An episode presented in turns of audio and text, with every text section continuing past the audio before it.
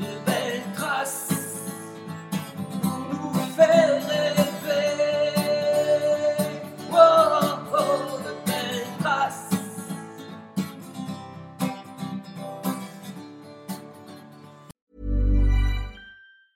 Hiring for your small business? If you're not looking for professionals on LinkedIn, you're looking in the wrong place. That's like looking for your car keys in a fish tank.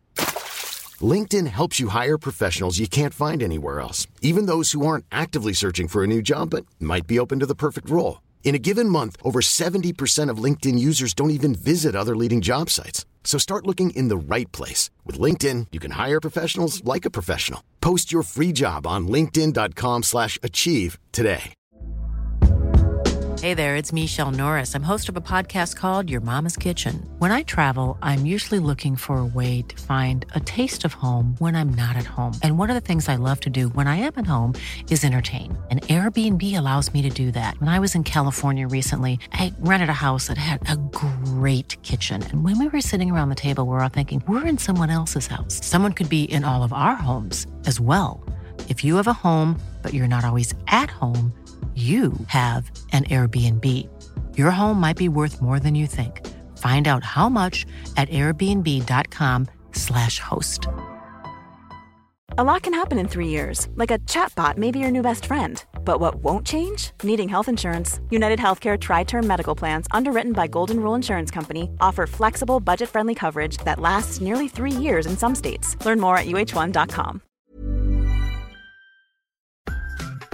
Bonjour à toutes et à tous. Bienvenue dans le podcast Belle Trace. Je suis Flo Masnada, skieuse et passionnée de sport. Choisir, dessiner, laisser ma trace, c'est ce qui m'a guidée pendant des années et je souhaite que cela continue. Alors j'ai pensé qu'à travers ce podcast, je pourrais donner la parole aux grands champions, mes amis, que j'ai eu la chance de côtoyer pendant des années pour qu'ils nous transmettent leurs messages, leurs valeurs, leurs belles traces quoi. Ils nous ont fait vibrer et continuent à provoquer des émotions uniques chez nous. Alors, tendez l'oreille et soyez à l'écoute de leur souffle plein d'énergie positive. C'est une boule d'énergie. Un artiste, un athlète, un papa, un champion, un copain que je reçois aujourd'hui dans Beltrace. Il a gagné tous les titres avec sa partenaire Marina.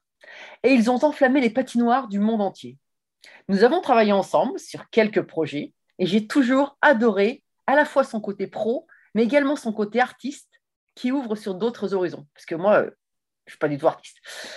On ne se voit pas beaucoup, alors je suis ravie que mon podcast nous permette d'échanger à nouveau, car il a tant de choses à nous partager. Bonjour Gwendal. Salut Flo, c'est vrai, content de te voir. content, vraiment content. Ouais, moi aussi. Alors, je me suis demandé par où commencer, parce que c'est vrai que tu es un peu multicarte. Hein et, euh, et, je me suis dit, en fait. C'est ce que, c'est ce que je. Excuse-moi, je te coupe, mais c'est ce que je pensais au moment où, où tu, où tu m'as proposé euh, oui. de faire ça et tu m'as dit, on va parler du passé, revenir un peu en arrière et tout ça. Et, et je te disais, euh, ça, ça, me fait comme. Comme quand ma mère me demandait est-ce que tu as rangé ta chambre? Quand on me demande de regarder dans le passé Parce qu'il y a tellement de choses, c'est un fouillis dans ma tête, il y a plein de trucs et j'ai du mal à classer. Moi, je suis tellement à vivre dans le, dans, dans, le présent, vraiment dans le présent. Très peu dans l'avenir, hein, d'ailleurs. Je suis vraiment dans le présent. Et le, le passé, c'est c'est une, une, chambre d'enfant mal rangée chez moi. Voilà. Donc, on va essayer de faire, de, de, faire le nettoyage dans tout ça, si tu veux bien. Oui, mais alors, on, le pire, c'est qu'on va, passer, on va parler de ta chambre du passé, mais aussi de ta chambre d'aujourd'hui. Et je ne suis pas sûre que ce soit aussi bien rangé aussi, parce que ce que tu fais. Euh... Mon présent est bien rangé. Si, ça, ça, ça c'est bon. Ça, c'est bien rangé. Ah, Mon ouais. passé, ça se mélange. Les années se mélangent, en fait. bon, alors, en fait, du coup, euh, finalement, ça correspond à ta personnalité parce que, parce que tu es un artiste. Et, euh, et d'où te vient en fait ce côté artiste? Euh, bon, ah, C'est génétique. Ça doit venir de mon grand-père euh, maternel ouais. qui, qui jouait de l'accordéon, qui était très musicien. Et je me rappelle très bien de lui. Il est décédé bien sûr maintenant. Et il chantait tout le temps. Voilà, et, il, oui. il, il, il, chantait. C'était un artiste, mais qui s'était jamais révélé. Voilà, dans sa famille, il n'avait pas pu le faire. Donc, je pense qu'il y a un petit peu de génétique. J'ai commencé, euh, euh, bah, euh, je chantais beaucoup, un peu comme ma fille maintenant. chaque fois, je, chantais toujours dans la voiture, je chantais toutes les chansons, je, je, chantais ma vie. Et puis, et puis oui, il y avait ce côté musical qui était, qui était vraiment présent. Et à 8 ans, j'ai commencé le piano. Et, et, ça tombe très très bien que je sois tombé sur le patinage parce que j'ai pas commencé par ça. Hein. Tu sais, j'ai commencé par le ski. Hein. Mon premier sport. Ah, mais c'est pas le seul. Il y a tellement de champions qui commencent par le ski. mon premier sport et qui a duré, c'est voilà, c'est un an sur les skis. le jour où j'ai pu marcher, je me rappelle, enfin je me rappelle, j'ai des photos. On était au Ménuire. Le premier jour où j'ai pu marcher, c'était au Ménuire parce qu'il y avait de la moquette dans l'appartement, la moquette faite pour les chaussures de ski, pour résister aux chaussures de ski. Donc, comme j'étais toujours à quatre pattes à courir dans tous les sens, bah, ça m'a brûlé les genoux au premier jour. Donc, du coup, je me suis mis debout. Quand ils ont vu que j'étais debout, pas, ils m'ont mis sur les skis. Et voilà comment j'ai commencé. Et, et, et, le patinage, par contre, c'est venu plus tard, à, l'âge de 4 ans. Mais des années plus tard, je me suis aperçu, mais quelle chance, parce que tout le monde me dit, euh, oui, mais le patinage, tu as de la chance quand même, c'est ta passion, donc euh, tu vis de ta passion et tout ça. je disais, mais non, le patinage, c'est pas une passion. À l'origine, euh, une passion, c'est quelque chose qu'on découvre. On dit, je veux faire ça. À 4 ans, moi, j'étais loin de ça. Mais par contre, des années et des années plus tard, je me suis aperçu que ce sport-là, il arrivait à faire euh, l'amalgame de trois de mes passions majeures, la danse, la musique et puis les sports de glisse. Et, donc ça, quand tu découvres, euh, c'est tard, hein tu découvres à 20 ans, tu dis c'est le sport euh, le mieux que je pouvais faire et c'est là-dessus que je suis tombé, ben, alléluia. Quoi. Et comment tu, as comment tu as commencé du coup le patinage? C'est ma sœur. Euh, ma sœur Sandrine, qui est deux ans et demi plus âgée que moi, qui, qui souhaitait essayer, qui souhaitait commencer. Et on habitait à 150 mètres de la patinoire Baraban à Lyon. Et donc, euh, eh ben, toute la famille y est allée. Mon père était professeur d'éducation physique et sportive, donc dès qu'il nous mettait un, sport, d'ailleurs le ski, hein, c'est lui qui nous faisait faire du ski tout le temps, tout le temps, tout le temps.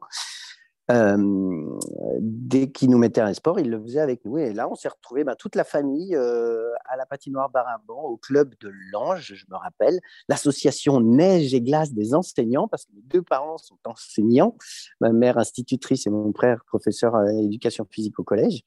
Et on s'est tous retrouvés à la patinoire pour euh, bah, essayer le patinage.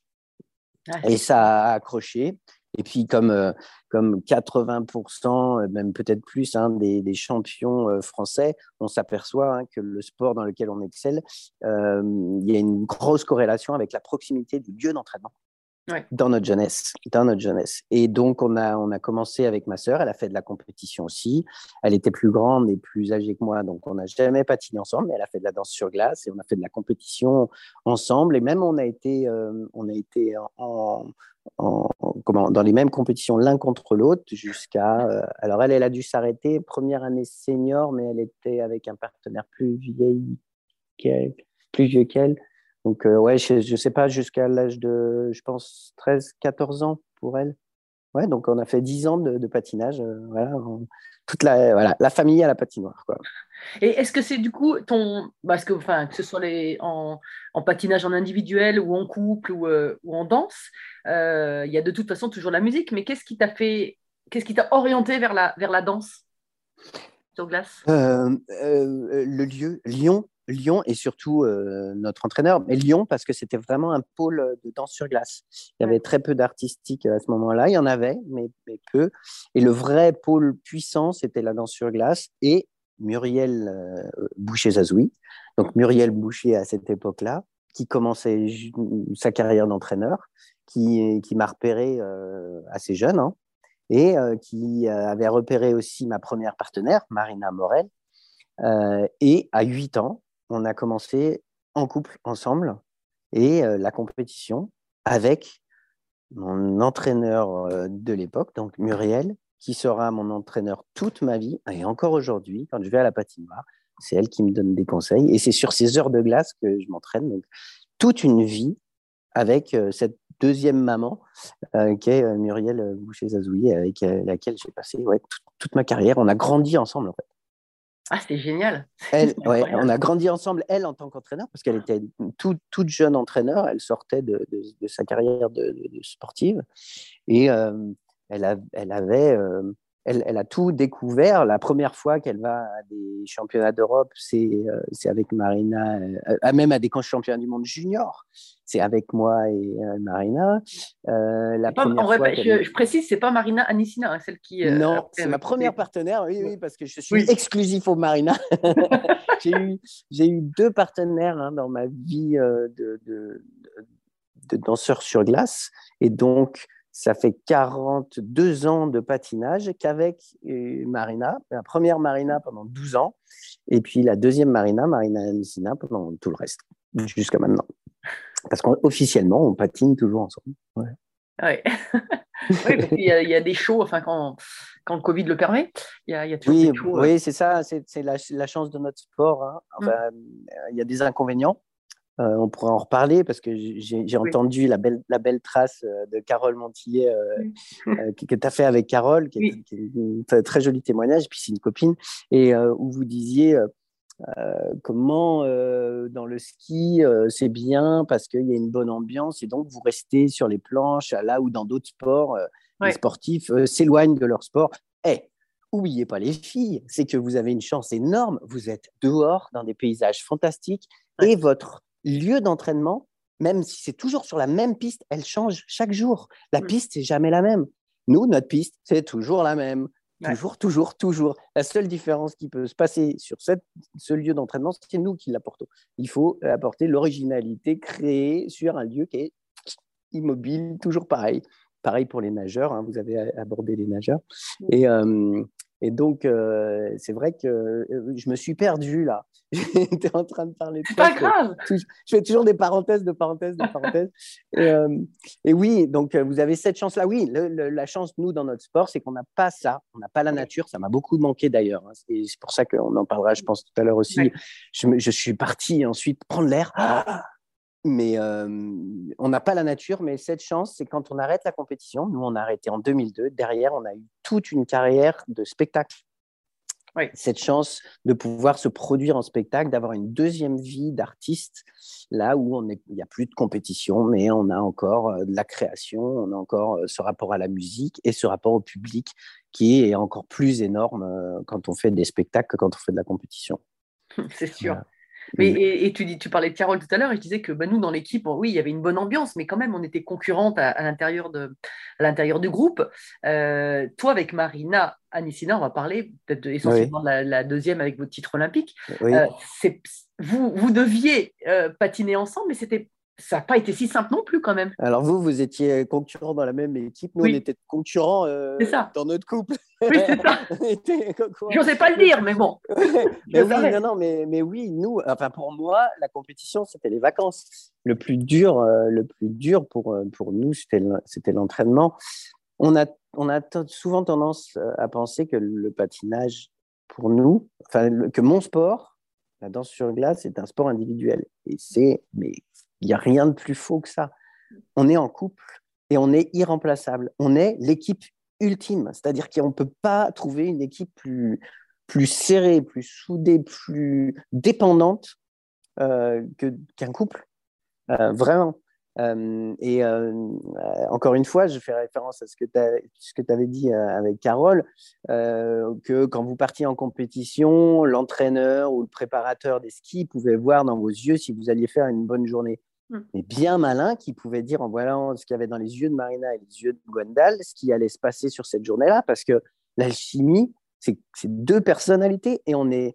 Euh, si un va bien, l'autre peut aller très mal sur la même journée. Et est-ce que cette, cette combinaison-là, où un a moyen, l'autre super motivé, ou cette deuxième combinaison, enfin les, les combinaisons sont hyper différentes, sont multiples, et est-ce que ça va être la bonne combinaison pour ce soir? On n'en sait rien quoi. Pour la compétition, on peut, on peut pas savoir. Donc, euh, on est hyper dépendant de l'autre, on est irremplaçable. Euh, il faut à peu près cinq ans, peut-être plus, pour qu'un couple qui a été qui a été formé puisse donner quelque chose au niveau. Nous, on a été ultra ultra rapide et ouais, il nous a fallu euh, quatre ans pour trois quatre ans pour arriver à notre meilleur niveau et pouvoir performer en compétition alors qu'on était tous les deux déjà elle championne du monde et moi vice-championne du monde junior. Donc on avait déjà un niveau très haut, mais on repart à zéro quand on change de, partenaire. Donc on est vraiment très très très dépendant. C'est même différent de, de couples comme la danse sur parquet, où là, ils peuvent passer d'une partenaire à une autre. Alors oui, il y a beaucoup de travail, mais beaucoup moins de, de, proximité et de nécessité d'avoir sept partenaires et pas Moi, deux partenaires en 48 ans, 40, je dis pas de bêtises, 46 ans de patinage. Et, en plus, Marina, russe, donc, euh, un caractère quand même euh, compliqué, quoi. Et oui, tu parlais des conférences, je l'aborde justement dans mes conférences, hein, c'est qu'on est, euh, on est deux personnalités très différentes, on a deux cultures très différentes. Marina, quand elle arrive en France, au bout de 15 jours, je pense que ça va s'arrêter. Ah on n'aime pas les mêmes choses, on n'a pas la même technique de patinage, on n'a pas la même culture du sport, on n'a pas la même notion de la réussite, on n'a pas la même, ah. euh, euh, on a le même goût pour le sport, euh, on n'a pas la même envie dans, et objectif dans, dans, nos, dans nos, vies. on parle pas la même langue, on n'aime pas les mêmes personnes, on n'aime pas la même musique. Ça fait, ça fait des, des dizaines d'années qu'on est ensemble on a traversé des choses fantastiques, on est hyper intime, j'ai pas besoin de savoir ce que euh, je, sais avant que Marina elle ouvre la bouche ce qu'elle va dire ou ce qu'elle est en train de penser et on n'a jamais fait un dîner en tête à tête. Et les gens sont persuadés quand ils nous voyaient sur la glace qu'on était amoureux et, euh, qu'on était ensemble, qu'on était un couple dans la vie aussi. Et, euh, et, cette, cette, enfin, cette, différence, c'est ce que j'explique dans les, dans les conférences, c'est d'arriver à comprendre que on peut réaliser de très très grandes choses sans avoir envie de passer ses vacances ensemble. Et dans, dans, la vie professionnelle, c'est ça. C'est est-ce qu'on peut euh, se fixer des objectifs communs et euh, pas avoir forcément même les, mêmes, les mêmes envies pour y arriver, les mêmes moyens pour y, pour y arriver, mais y arriver ensemble parce qu'on est complémentaires. Alors, est-ce que tu dirais que, ton, que, que, en fait, ce qui vous a, euh, ce qui a permis cette alchimie qu'on voyait sur la glace, c'était l'objectif, le même objectif de gagner, cette ambition, cette hyper ambition de gagner. et, et ben, tu sais quoi, même pas. Même pas. Même pas. parce que, parce que moi, il a fallu que j'apprenne à avoir envie d'être premier. Vraiment. Il a fallu que je l'apprenne et que je l'accepte. Alors que eh ça vient de la culture déjà. Il y a un truc de base, c'est que le sport en France, il faut qu'on ait envie de le faire et, euh, qu'on soit motivé dès le début parce que c'est nous qui le finançons, c'est les parents qui le financent. Si euh, au bout d'un moment on dit euh, oh, je me fais plus plaisir, mais il faut être complètement barjot pour continuer un truc qu'on n'a plus envie de faire. Donc donc il y a, une, vraiment une, notion de, de, volonté de continuer, d'investissement personnel dans le truc et donc du coup la notion de plaisir elle est là, c'est-à-dire que je m'investis dans le truc parce que je me fais plaisir le russe, enfin surtout, euh, c'était l'époque soviétique, hein, on revient euh, très loin, euh, dans les, soviétiques sont repérés quand ils sont jeunes. Si on voit qu'ils ont des qualités, ils sont pris, ils sont mis dans un système pour devenir des champions. Ils ne payent plus rien, plus aucun investissement au niveau des parents. Là, c'est le système qui paye pour eux. Donc, ils ont, peu importe qu'ils se fassent plaisir ou pas, on investit sur eux, donc ils doivent gagner. Ils sont professionnels dans leur tête et qu'il se fasse plaisir ou pas, pas important. Et je me rappelle très bien d'une des premières remarques que Marina euh, m'avait faites euh, aux entraînements. Elle me dit mais, mais, mais, pourquoi tu souris comme ça? Je dis bah, Je suis content. Mais pourquoi tu es content? Bah, Parce que je me fais plaisir. Bah, bah c'est que tu t'entraînes pas assez alors.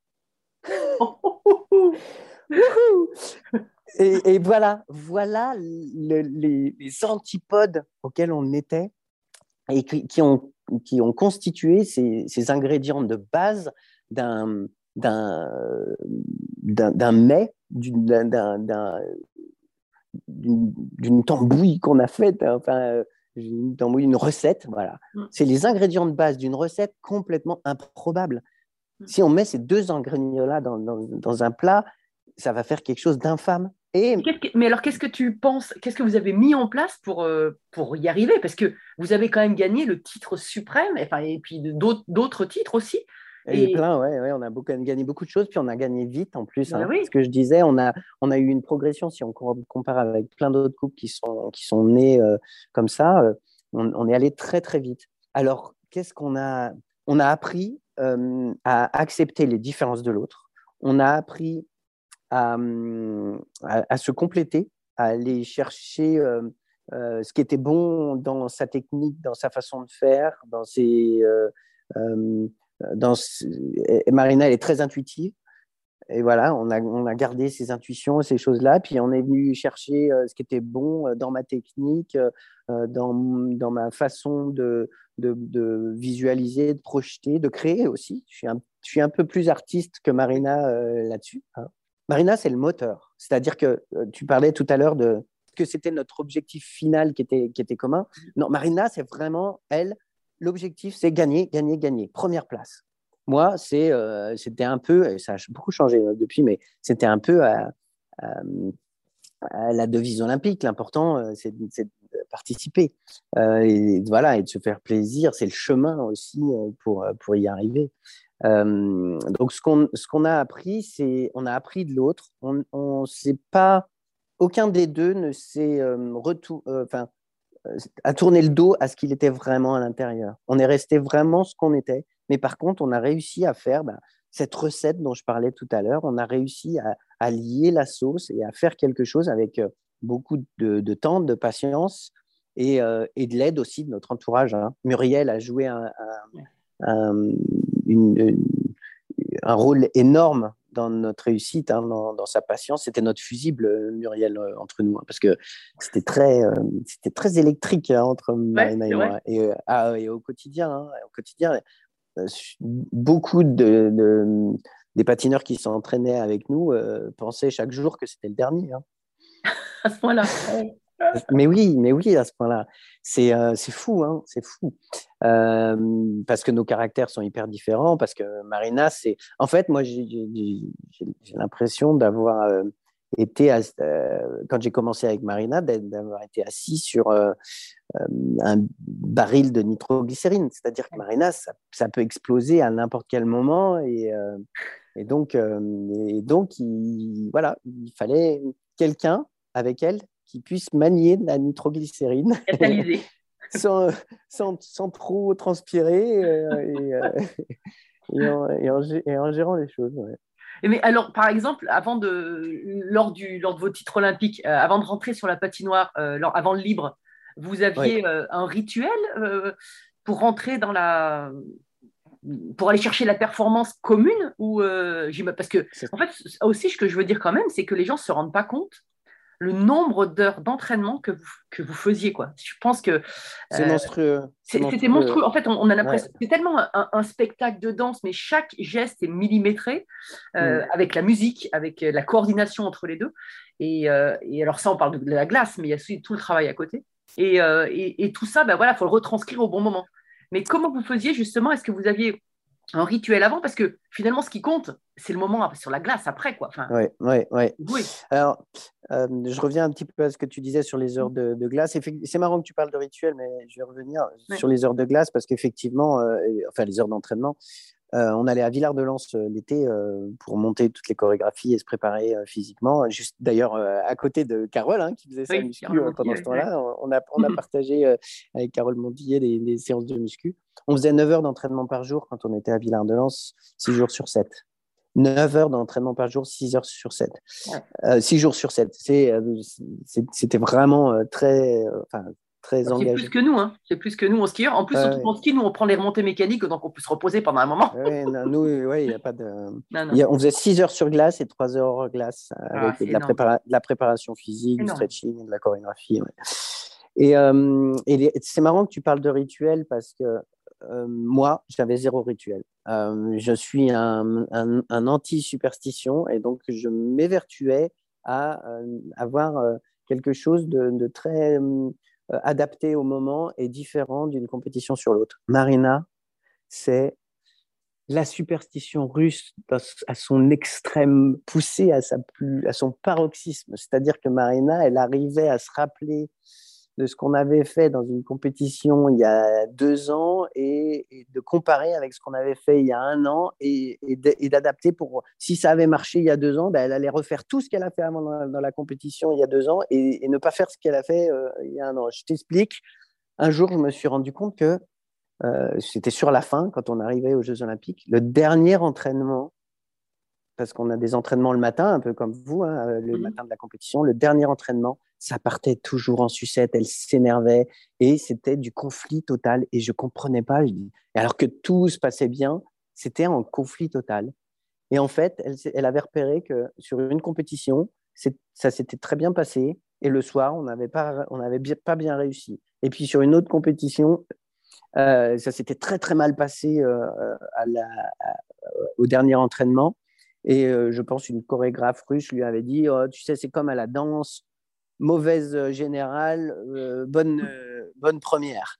Et donc, elle a dû imprimer ça dans sa tête. Elle a dit Si, on fait une, une bonne une, bonne répétition, alors on fera une mauvaise, une mauvaise compétition. Et donc, du coup, elle faisait exprès de créer des problèmes sur ce dernier entraînement pour être sûre d'avoir le. Et, et ça, c'est juste un exemple, mais elle mettait toujours ses, ses protège-lames, les protège-lames, ce, ce qu'on met pour, pour, mmh. pouvoir marcher avec les lames quand on est en dehors de la glace, toujours au même endroit, dans, dans, le vestiaire. Il fallait euh, que ça soit toujours Muriel qui lui fasse son, chignon avant de patiner, ça pouvait être personne d'autre. Euh, s'il y avait des, coiffeurs qui étaient là pour, euh, pour coiffer, c'était jamais eux qui le faisaient, il fallait que ce soit Muriel, notre entraîneur, qui le fasse. tout, tout, tout, tout, tout, tout comme ça. mais du, coup, du, coup, avec toi, avec toi qui était un peu un électron libre et qui faisait jamais la même chose, est-ce que ça la déstabilisait pas?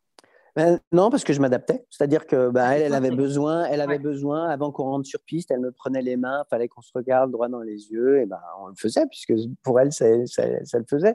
Mais moi, j'en avais pas forcément euh, besoin, mais voilà, ça, ça, marchait pour elle. Pareil, hein, c'est accepter les différences de l'autre. Moi, j'en ai pas besoin, mais ça me dérange pas parce que je suis un anti-rituel. Son, son rituel à elle me gêne pas, ça lui fait du bien. Allons-y, et voilà.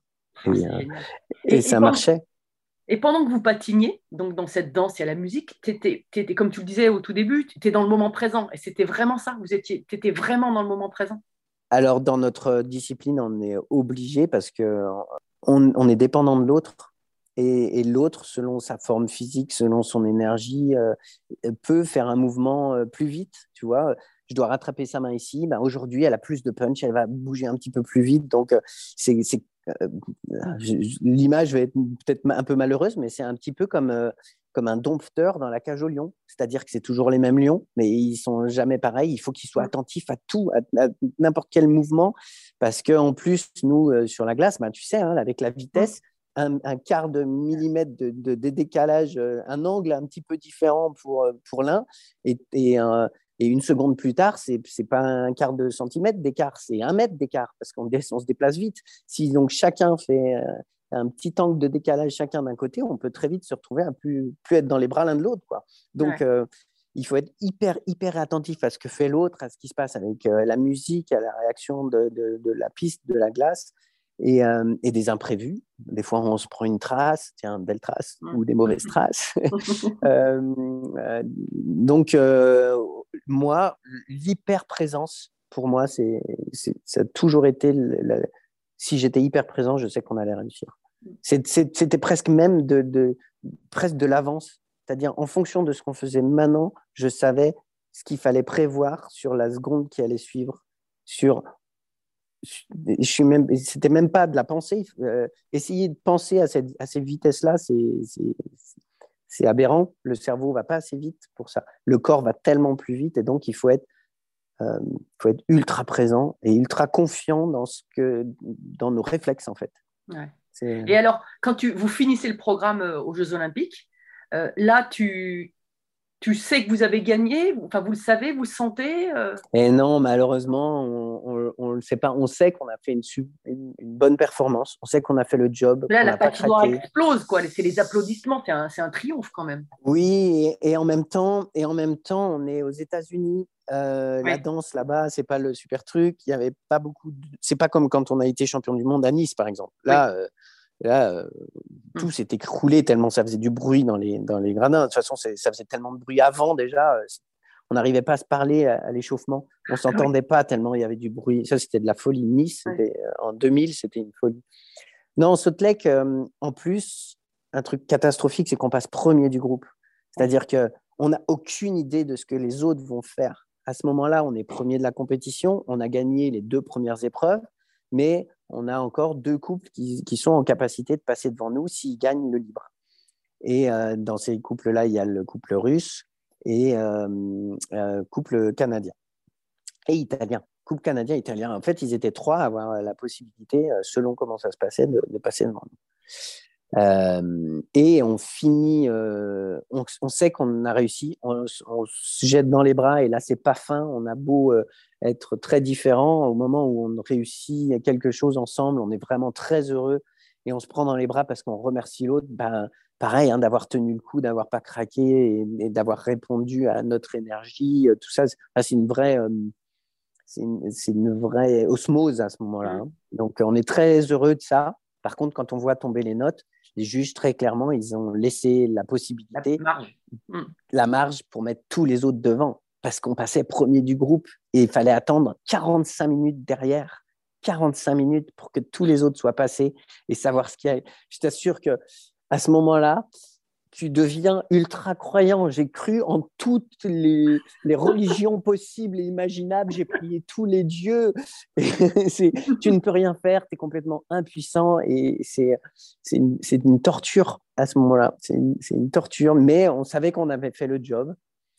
On était dans une, dans une configuration très particulière. En fait, euh, Salt Lake, pour nous, c'est un pic au milieu d'un pic de, calme et de, lumière et de bonheur dans une tornade euh, de, catastrophe euh, avant, parce que deux jours avant que notre épreuve commence, il y a le scandale de Salt Lake avec euh, les histoires de, jugement dans le couple artistique qui mettent en cause la fédération française et donc qui nous dans, un, dans, dans une tornade qui ne nous concernait pas en plus Hmm. et qui nous emmène dans une tornade catastrophique. On arrive à.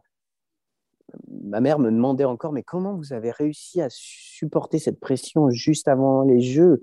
Euh, on, a vécu un truc hallucinant avec des, choses inimaginables, avec un comité olympique qui, décide de donner deux médailles d'or en, en, décidant ça en une après-midi. Quand on voit qu'ils mettent des années à décider sur un cas de dopage, et là en une après-midi, parce qu'une personne a ouvert sa bouche, ils décident de dire qu'ils mettent deux médailles d'or. Enfin, c'est des trucs hallucinants. Et on arrive à supporter ça et à être dans notre compétition. Voilà, perché dans notre petite compétition, grande compétition. On arrive à avoir ce titre euh, olympique.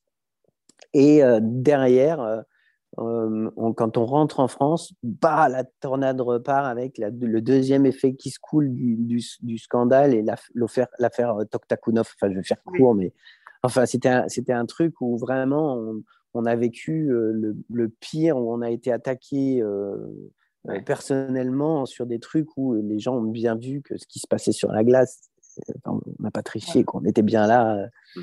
Et ça, vous a, ça, ça, vous a gâché, euh, ça vous a gâché un peu le, la, fête, quoi. Ah ben, ça a carrément gâché la fête, oui, oui. Mais heureusement, heureusement je pense que les gens, les gens, enfin, avec, vous aviez déjà gagné, comme tu le disais avant. après les shows, vous étiez les plus demandés parce, que, par rapport à ce que vous dégagez sur glace. Mais c'est vrai que sur le moment, tu dis quand même. Ben, ça nous a, ça a beaucoup gâché euh, notre, capacité à profiter euh, des, de l'écho de la médaille tout de suite derrière, parce que la médaille, elle était très clairement euh, salie par, par quelque chose qui ne nous concernait pas, mais c'était très, très dur de l'expliquer aux gens, parce que c'était dans une autre discipline. Mais ça, ça, ça a tout et oui, c'était, hum, euh, c'était de la souffrance parce que c'était, c'était très injuste et au moment où c'était très injuste et au moment où euh, comme, comme, toujours, hein, on, te salit, on te salit, on te salit. Et puis, euh, et puis quand tu es blanchi, là, il n'y a plus un journaliste en conférence de presse pour en parler. Quoi. Alors que quand on est, quand on est en France et qu'on doit faire cette conférence de presse pour, pour s'expliquer d'un truc qu'on n'avait rien à expliquer d'ailleurs, euh, on a eu plus de journalistes dans la conférence de presse qui n'a jamais été euh, question quand on a eu la médaille olympique ou quand on a eu le titre de champion du monde. Euh, voilà, bon, bah, c'est une grande, grande, grande leçon, mais c'est bien, on apprend beaucoup de choses. Hein, et on, a, tenu debout, on a tenu fort, et, comme tu le disais, au final, aujourd'hui, ça, ça, me pèse très peu dans la balance parce que euh, c'est quelque chose qui n'a pas laissé de traces dans la, tête des gens. Eux, ils ont bien compris, eux, ils ont bien vu. Et puis ceux qui nous suivaient depuis des années, ils, voilà, ils savaient qu'on a eu beaucoup plus d'injustice à notre rencontre, à des compétitions qu'on aurait dû gagner. On a deux titres de vice-champion du monde où on aurait dû être champion du monde, euh, plein d'autres compétitions où à chaque fois, euh, on a gagné la sympathie des gens comme ça. Moi, mon, un des plus beaux souvenirs, c'est Helsinki.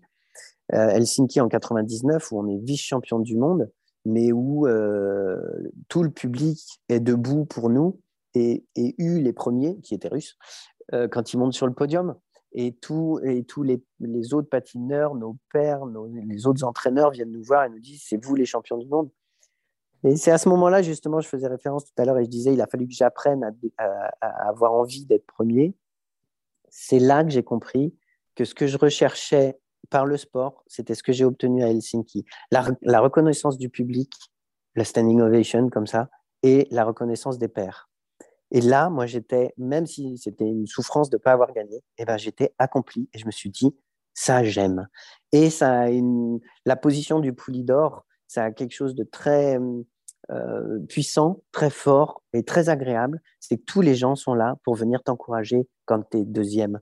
Tout, y a, tu reçois énormément d'amour c'est là où on a reçu le plus de messages sur, euh, Internet, de plus de messages de sympathie, le plus de lettres avec des gens qui disaient continuez, surtout lâchez pas, on vous aime, c'est vous les meilleurs, tout ça. Ça, tu ne l'obtiens pas quand tu es premier. Quand tu es premier, les gens pensent que de toute façon, tu as gagné, donc tu es le plus heureux du monde et on n'a plus rien à te donner. Et on va plutôt venir chercher de toi de l'énergie, on va venir chercher ton énergie, savoir tes secrets, comment tu as fait. Et donc, c'est plus quelque chose où tu dois donner toi-même, tu dois donner de ta personne, tu dois donner de ton temps, tu dois être disponible pour les autres. C'est normal, toi, tu as gagné, tu es heureux, ta vie, elle toute réussie. Tu dois donner, tu es là pour donner, donner, donner quand tu es premier.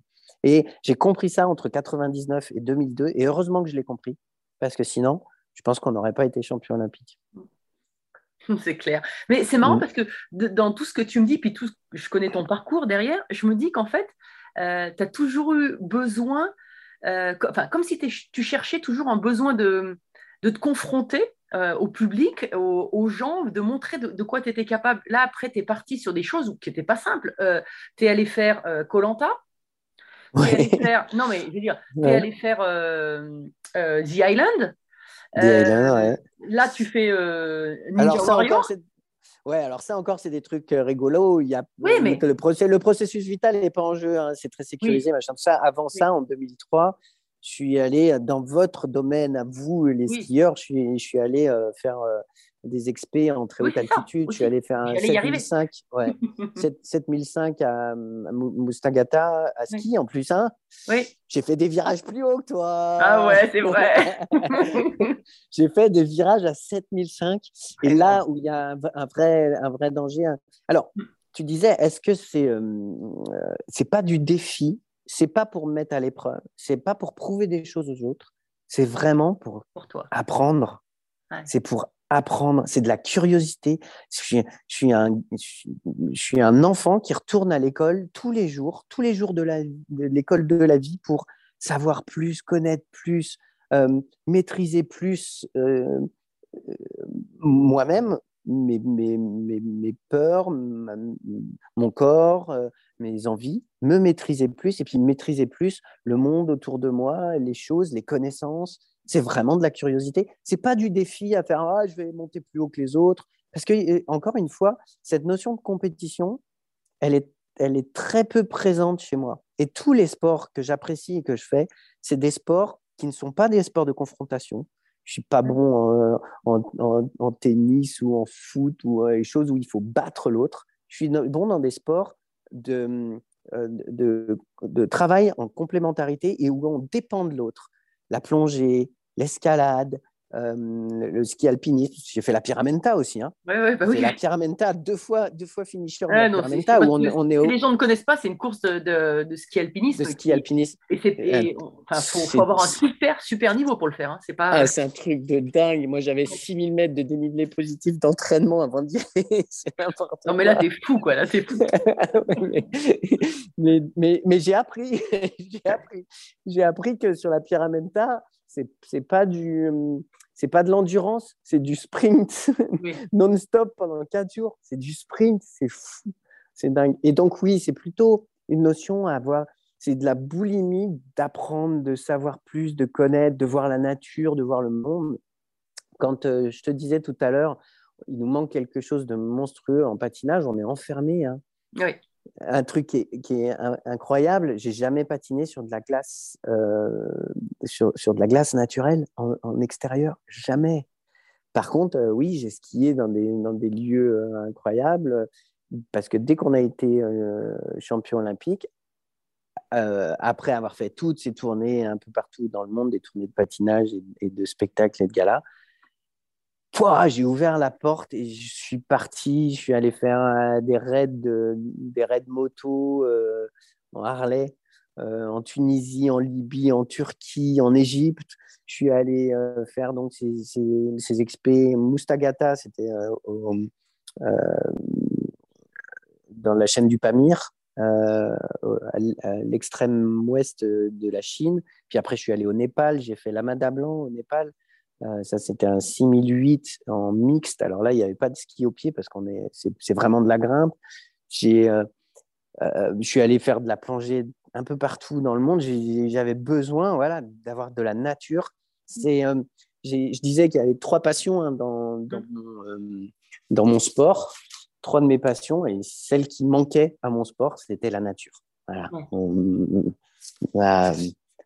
Mon amour de la nature euh, était un peu frustré tout le long de, ma carrière de sportif où on est enfermé tout le temps. ouais. ouais, en fait, tu es un boulémique, tu es un boulémique de sensations, de, de, de vie. Euh, c'est ça qui est incroyable. Oui, et, en même temps, pas des sensations fortes. C'est-à-dire que je fais pas choses pour Pas des sensations fortes. Tu as fait du parapente aussi. oui, mais alors la le parapente, c'est doux. Le parapente, c'est pas. Tu vois, par exemple, j'adore le parapente et j'apprécie pas vraiment la chute libre. Le, le, le, parachute. Le mmh parachute, c'est très violent, ça fait beaucoup de bruit, c'est euh, très agressif, l'adrénaline, elle monte à mort. Le parapente, mmh. c'est du vol c'est du vol silencieux. C'est de la glisse encore. Tout, c'est de la glisse. C'est hyper fluide. C'est vraiment doux.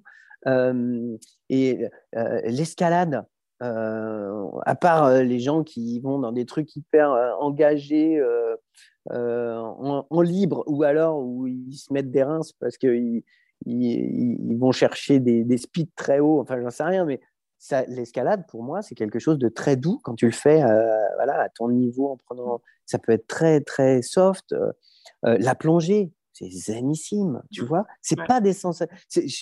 Euh, quand je fais de la plongée, j'essaye pas d'aller le plus profond possible en regardant mon manomètre, en me disant j'ai bientôt plus d'air, tu vois. Je, c'est pas de la, je vais pas chercher l'adrénaline, je vais pas chercher la peur, je vais chercher de l'inspiration, de, c'est une sorte de, de moment de découverte et, découvrir des choses que d'autres n'ont jamais découvert. Tu vois, aller, aller à 7005, ben maintenant je sais. Mmh. Je sais qu'il ne faut pas y aller. je, sais que, je sais que là, il y a un vrai danger. Quand on en revient, on se dit waouh, on a pris quand même des risques. Euh, il y, a, un vrai engagement euh, de, son processus vital. C'est très risqué. J'y retournerai pas. J'ai fait ça avant d'avoir des enfants. Je ne le ferai pas maintenant. Parce que le, risque est, trop important. On a eu beaucoup de chance, on est tous sommiteurs, on était tous débutants, on est parti. Euh, quand on fait le Moustagata, on part sans guide, sans Sherpa, sans porteur, sans oxygène. On est juste un peu expérimenté et surtout on a une caisse d'enfer et on est assez posé. On réfléchit beaucoup, beaucoup, beaucoup. Mais on a pris des décisions, on a on, aurait pu, ouais, on aurait pu euh, être vraiment très très en danger. On a eu la, chance du débutant et à, posteriori, en connaissant mieux la montagne, je me suis dit waouh, ouais, non, c'est des trucs à pas faire. Mm. et alors le truc que tu fais actuellement beaucoup, euh, euh, c'est la musique. Oui.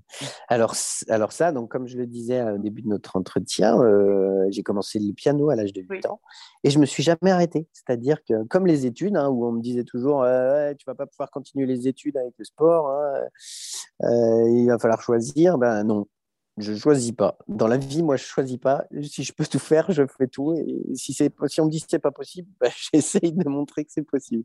Et donc, j'ai continué le piano. Alors, j'ai jamais pu faire le, conservatoire, mais par contre, j'ai continué à prendre des cours de piano et puis régulièrement, je, jouais. Ça fait beaucoup de bien. Et puis, j'ai découvert la guitare euh, lors d'une tournée aux États-Unis parce que les tournées aux États-Unis, on partait, euh, on partait en, tournée de spectacle pendant euh, quatre mois et demi. Et on faisait la même chorégraphie pendant quatre mois, tous les soirs, dans une ville différente. Et on voyait toutes toujours les mêmes personnes, les patineurs qui étaient avec nous, dans les bus, dans les hôtels, dans les aéroports. Et euh, au bout de quelques années, j'avais la sensation de sortir de là euh, en n'ayant rien appris, justement. Comme si on m'avait mis dans un frigo pendant quatre mois et on me ressortait. J'étais le même avec rien en, termes d'expérience. Ah, si, j'ai vu un peu les États-Unis, mais qu'est-ce que j'ai vu? Bah, J'ai vu euh, les hôtels, les patinoires qui sont toutes les mêmes et, et les bus et les aéroports c'est très limité. Dans... Pour moi, ça suffisait pas pour nourrir ma curiosité. Et puis un jour, il y a mon, mon, pote euh, Benjamin Agosto, euh, vice-champion du monde, vice-champion olympique, champion du monde et vice-champion olympique de, danse sur glace, qui arrivait avec sa petite guitare électrique. Et lui, était un super bon joueur. Son père était joueur de guitare. Euh, guitariste et donc il, a commencé à montrer ce qu'il faisait avec ça et puis je lui dis bah tiens je vais essayer j'essaye d'abord sur sa guitare et puis après, ben, j'achète le même matériel que lui. Une petite guitare électrique de voyage, on mettait nos écouteurs, donc on ne dérangeait pas grand monde. Et euh, je faisais 5 heures de guitare par jour. Il me montrait des riffs euh, le soir et le lendemain matin, je, travaillais ça euh, euh, dans les bus, dans, dans les vestiaires avant d'aller patiner, euh, dans les vestiaires après avoir patiné, dans les aéroports, même dans l'avion, j'ai joué. Euh, et puis, eh ben, en quelques mois, j'ai pris un niveau de guitare qui m'a permis, en revenant en France, de, pouvoir faire des trucs un peu dingues. J'ai rencontré Michael Jones et il m'a dit Ah, tu joues de la guitare? Ah, c'est cool, viens avec moi. Et on s'est retrouvés sur scène la première scène que je fais, c'est avec Michael Jones à la guitare et je suis en train de chanter à côté de lui. Quoi. Et euh, voilà, aujourd'hui, c'est un pote et c'est mon parrain dans la musique. Hein. C'est celui qui m'a ouvert plein de portes. Euh, plus tard, euh, j'ai fait des premières parties. Première partie de Michael. j'ai joué devant 17 000 personnes en extérieur, comme ça, sur, sur une scène. Et puis, et puis ben, j'ai poussé ça un peu plus loin. Je me suis mis à la chanson et je me suis mis à écrire et à composer mes propres chansons. Et donc, euh, et donc c'est une super aventure parce que là aussi, j'ai décidé de faire ça euh, comme un grand, hein, en apprenant. Et, et, donc, j'ai appris le milieu. J'ai essayé d'écouter un peu ce qui se passait, maison de disques, euh agents, labels, tourneurs, tout ça. Et j'ai dit, ouais, c'est un beau panier de crabes.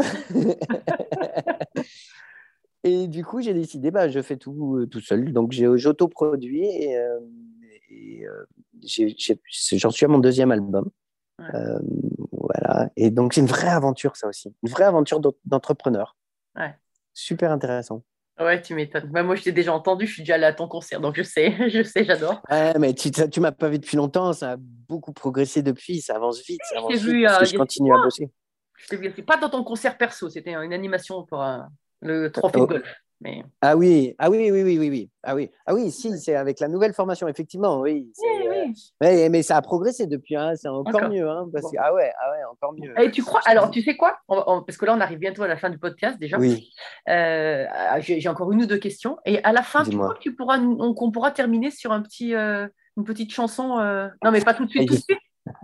oui, c'est bon, j'ai une guitare juste à côté, ouais. ah bon, voilà. Parce que je trouverais ça génial que tu ne, que tu ne termines, qu'on termine avec. Euh, ça sera différent d'habitude, tu vois, qu'on termine D'accord, ok, euh, d'accord. Une chanson de toi. Allez. j'ai encore deux petites questions avant. Je ferai un truc en rapport avec les jeux, tiens. D'accord, super. Alors, euh, bah on va aller directement à la dernière question. En fait, qu'est-ce que c'est pour toi une belle trace? Parce que c'est ma question traditionnelle de mon podcast.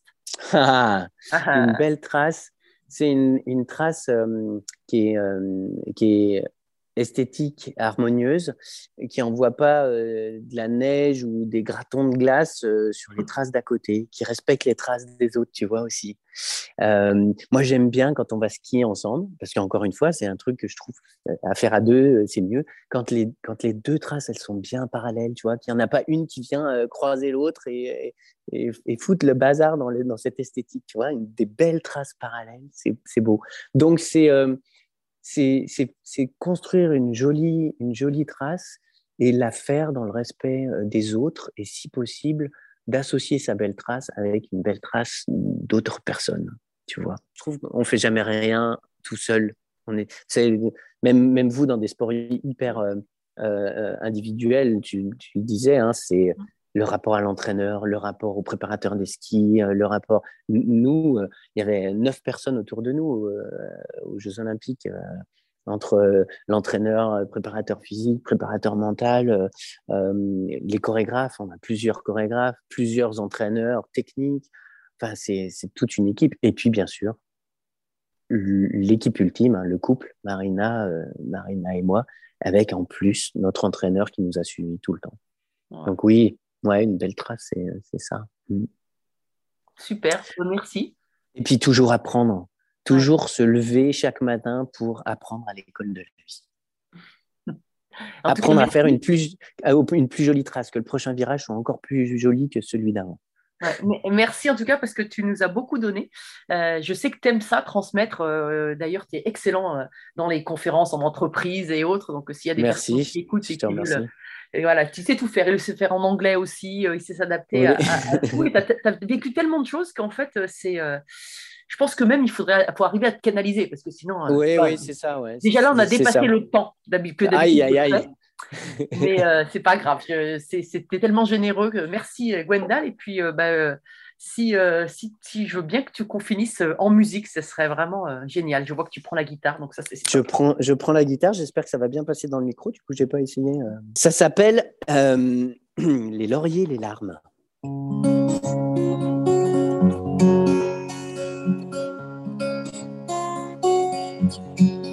Reflet de lumière ce matin sur ton corps d'airain. Tu cours, tu t'épuises dans l'effort quand tous dorment encore. Souvent tu voudrais tout laisser abandonner, vivre tout simplement sans les lauriers, les larmes. Les lauriers, les larmes,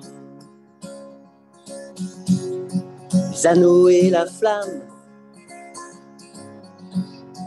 les anneaux et la flamme, nourris de valeur, de passion, tu apprends à gagner. D'autres avalent chaque jour du poison pour y arriver. Ils mentent, ils s'enlisent, victimes assurément, et leur vie promise au tourment pour des lauriers, des larmes, des lauriers, des larmes, les anneaux et la flamme, les anneaux et la flamme.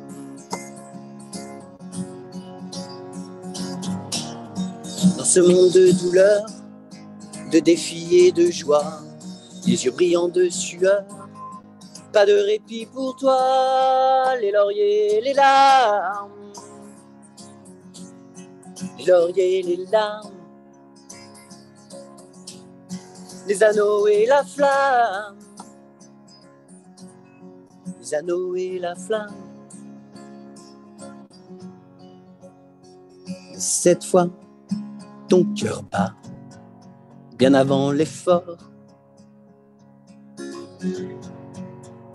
C'est le jour J, c'est le combat contre les plus forts. Et tu sens la vie, la vraie en toi. La victoire cette fois, c'est pour toi. Et les lauriers, les larmes les larmes de joie, les anneaux et la flamme en toi. La chanson dit aux armes et on chante pour toi. Les lauriers, les larmes, les lauriers, les larmes. les lauriers, les larmes.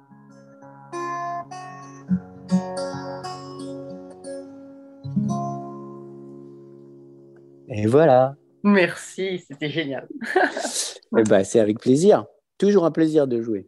Bon, c'était un peu. euh, la guitare n'était pas très accordée, mais écoute, c'est au pied levé. Hein. Il faut venir te voir en concert. Voilà, c'est ça le message. Oui, il faut, il faut venir. Il faut venir. J'ai un, concert prévu à Lyon le 21 avril, D'accord.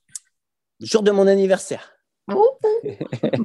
Et si Ouais, vous voulez suivre ça, www.gwendalpedra.com. Merci Wendell. Attends, j'arrête. Avec plaisir. Merci à tous, chers auditeurs passionnés. Vous savez qu'en ski, on récompense les jeunes skieurs avec des étoiles. Alors, si ce podcast vous a plu et que vous voulez continuer à suivre les belles traces et à le faire découvrir aux amis, mettez non pas 3, mais 5 étoiles. Et pensez à écrire un petit commentaire pour m'aider à progresser et à dévaler les pistes encore plus vite. Allez, tchuss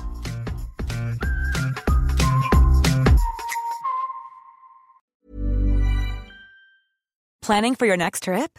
Elevate your travel style with Quince. Quince has all the jet setting essentials you'll want for your next getaway, like European linen, premium luggage options, buttery soft Italian leather bags, and so much more. And is all priced at 50 to 80% less than similar brands.